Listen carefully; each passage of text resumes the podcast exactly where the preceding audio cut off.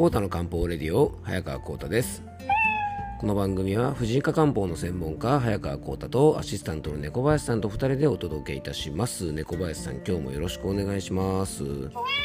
はいよろしくお願いいたします、えー、今回はですね人生楽な道を選ぼうというね、えー、テーマでお届けしたいと思うんですが、えー、今日まずはね、えーと、メッセージのご紹介です。残すのが気合入ってるね。はい。えーと、それではね、メッセージの方をご紹介しましょう。養生ネーム M ちゃんさんからです。えー、コータ先生、先日は私の質問に丁寧にお答えいただきありがとうございました。お話を聞いていて複数当てはまるなと感じていたので、えー、これからも日々の食生活やストレスに気をつけて少しでも毎日元気に過ごせるようにしていきたいと思います。先生、おひげは剃りましたか？インスタで「はい」の方を押した一人です。かっこ笑い、えー、これからも番組を楽しみにしています。先生もお体大切に毎日元気にお過ごしください。ということでね、えー、猫林さん、M ちゃんさんからメッセージをいただきました。はい。えっ、ー、と、この間ね、絶診についてね、あの、下の状態で健康状態を確認しようというテーマの時のね、質問をくださった方ですよね。でですね、えっと、M ちゃんさんもね、インスタの方にね、あの、投票してくれたみたいですが、あの、今日ですね、金曜日、えっと、皆様のご要望にお答えしてですね、久しぶりにね、あの、チュルンチュルンの、えー、髭を全部剃りたいと思います。はい、あの、これでですね、我が家のにゃんこさんにね、あの、スリスリしてもですね、多分嫌な顔をされないかもしれませんね。あのたまにね家に帰るとねにゃんこさんにこうね顔をうずめてですねスーハースーハーするんですけどもあのその直後にですね大体ね何すんねんって顔をするんですねうちのにゃんこはね。多分ね僕のことが嫌いなんじゃなくてきっとヒゲがねジョリジョリしてだったんじゃないかなと思うのでね、まあ、これでですねにゃんこさんにスーハーしたりチュッチュしてもですねきっとおひげが痛いなんて言われませんよね。うんまあね、はい、そんなバカなこと言ってないで、えー、そんなですね、夢見るチュルンチュルンおじさん、早川浩太がお届けする浩太の漢方レディオ、今日もよろしくお願いいたします。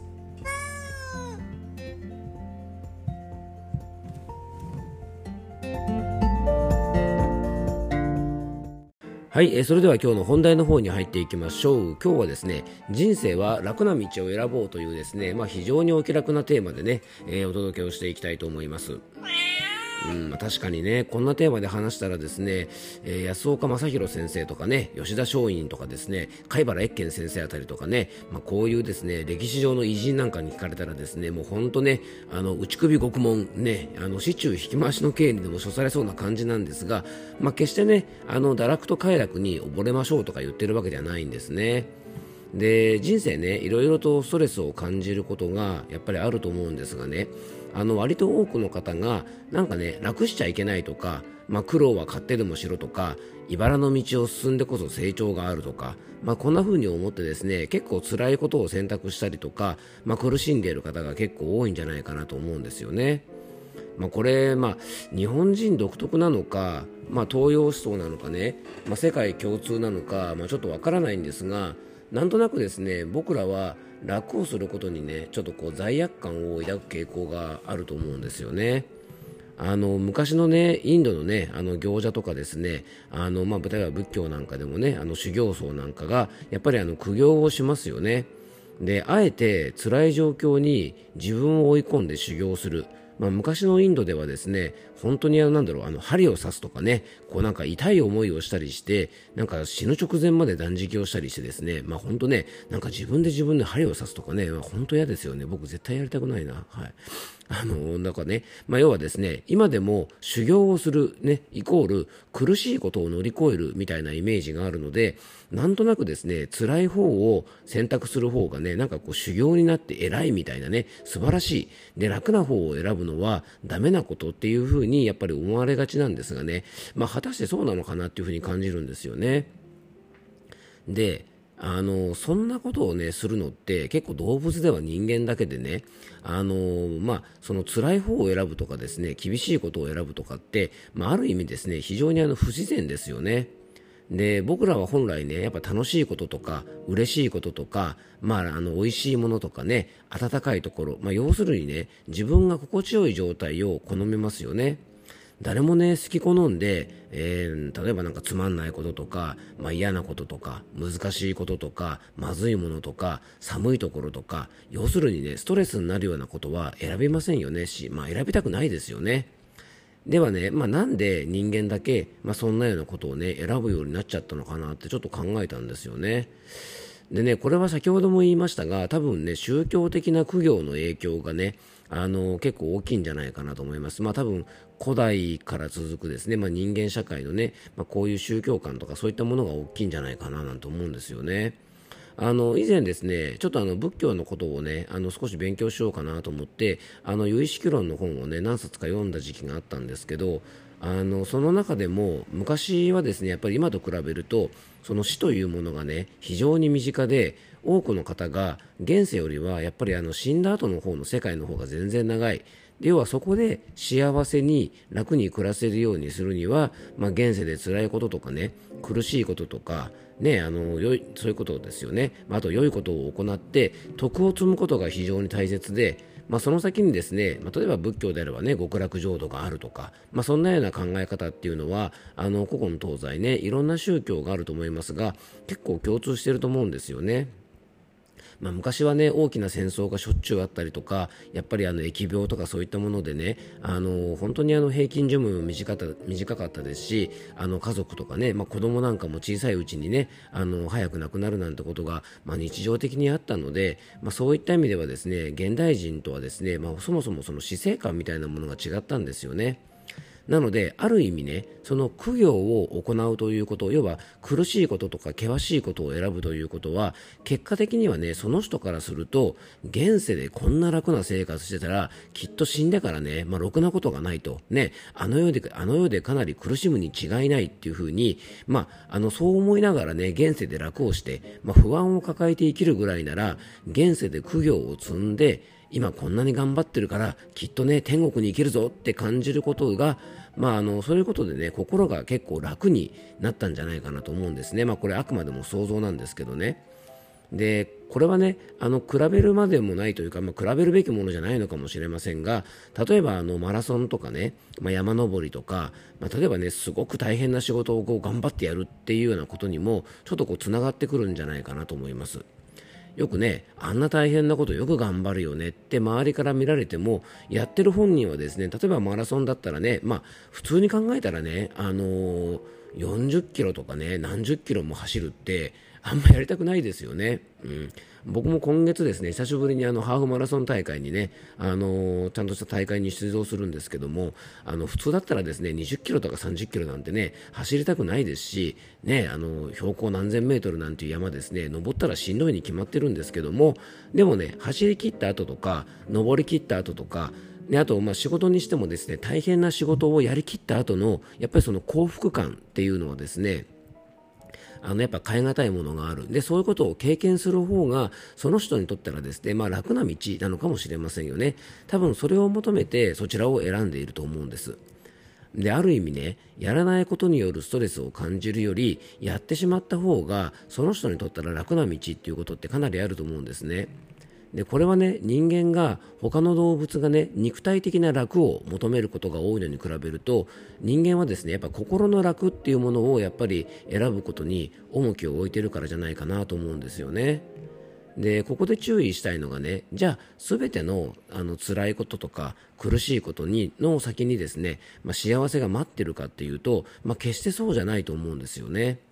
で世の中にはですね人に何か押し付けたりとかやらせたりしてねあの自分だけ楽をしようとしたりする、まあ、頑張った人にはですね何一ついいことがないのにその頑張りにこうなんていうのかなフリーライドしたりする、ね、奪うだけの、まあ、今テーカーなんてよく言われますがねあのそういうテーカーと言われる人もいるのはあの事実なんですよね。でね、仕事で本来やらなきゃいけないことを押し付けられたりとか、しなくていい苦労をね、周りからの無責任な人から、えー、苦労も知らないで、みたいなことを言われたからといってね、無理してやったりすること、まあ、これはね、その先にいいことなんてきっとないと思うので、まあ、周りにどう見られるかとか、まあ、そんなことを気にしすぎてですねあの自分にとって本当に楽な道を選べなくなっている人も結構多いんじゃないかなと思います。あの大切なのはね総合的に見てこの選択が自分の心と体に一番楽だなっていう方法をあの僕は選んでほしいなって思うんですね。あの肉体的に辛くても心が楽ならその道をでその時はね辛い思いをしても後々すごく自分にとって楽になる道があるなら、まあ、その道を選ぶこともいいと思います。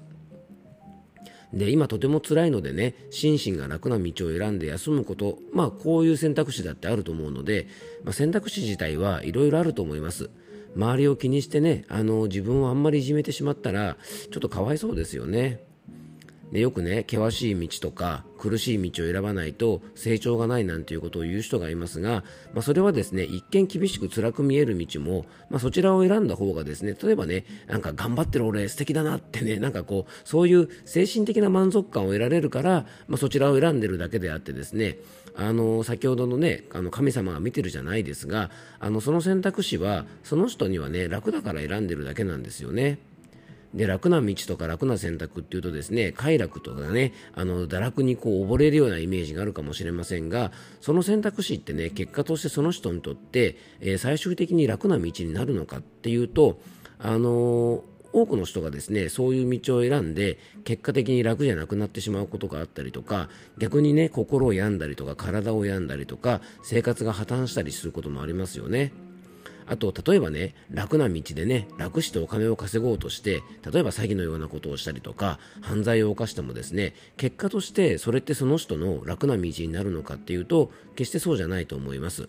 まあ、この辺りはですねあのこの番組のリスナーさんであればですねあのよくよく理解してくださっていることだと思うので今更なんですが、まあ、今回お伝えしたかったことはですね誰かに言われたからといってあの辛い方は選ばなくていいよということなんですね。あの苦労は勝手でもしろとかね。あの、まあ、自己犠牲は自己実現なんてね。あの、まあ、ある意味とっても都合のいいような言い方をね。あのよく耳にすることもありますがその自己犠牲とかね苦労とかが本当に自分が将来的に楽になる自分のためになる自己犠牲とか苦労であれば、まあ、それは選択肢としてねあの自分の人生を結果的に楽な道にしてくれるとね自分で判断したらあのするべきだと思いますがあのそうでなければねそれこそ、まあ、そういった言葉って結構奇弁なので自分でねこっちの方が楽だなとかこっちの方が楽しいなっていう方をやっぱり選択するべきだと思います、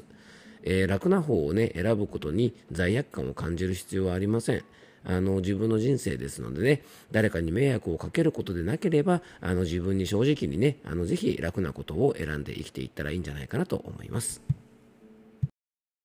はい、ということで今回もクロージングのお時間です。まあ、今回ですね、まあ、こんなお話をしようかなと思ったのはですね、なんていうのかな、えっと、まあ、ある方とねいろいろお話をしてる時にすごく大変で辛いんだけどでもまああの頑張らなくちゃいけないかなと思ってるんですよねっていうことをおっしゃってたんですね。うん、まあ本当にねでもねさっきもお話ししましたけどそれがねあの最終的にあのなりたい自分になるための過程として大事な苦労であればね、まあ、それはもうぜひねあの頑張ってね、いろいろな形で応援しながらあの乗り越えてくれたらいいかなと思うんですけどもあの場合によってはですね、まあ、その苦労ってねなんかやり損じゃないかみたいな苦労も結構あるので、まあ、そういうことってねあの冷静になって状況をよく考えればですねきっと皆さん判断できることじゃないかなと思うのであの、まあ、今日はね、まあ、僕なりの考え方なので、まあ、これについてはねあの皆さんいろんな考え方があると思いますからあのご自分の考えでねあのこの方が、まあ、自分の人生は楽しいな楽だなっていうような道をねこう選ばれると、まあ、いいんじゃないかなと思いますしあの一つ一つの選択肢をね選ぶ際の、まあ、ちょっとでも参考になればね嬉しいかなと思います。えーと、この番組ではですね皆さんからのメッセージや番組テーマのリクエストなどをお待ちしております、えー、メッセージフォームをね番組詳細のリンクに貼り付けてありますので、えー、そちらの方かあとはね、えっと、インスタの DM なんかでねあの直接ご連絡いただいても大丈夫ですのでねぜひよろしくお願いします。あと猫林さんねあのインスタグラムの方に猫林さんがねこの番組のダイジェストをね最近上げてくれてますよね。あの、ぜひですね、皆さんよかったらね、インスタグラムに、えー、猫林さんの、えー、コータの漢方レディオのダイジェストがね、えー、載っておりますので、よかったらそちらもね、覗いてみてください。今日も聞いていただきありがとうございます。どうぞ素敵な一日をお過ごしください。漢方専科サーター薬房の早川コータでした。では、また明日。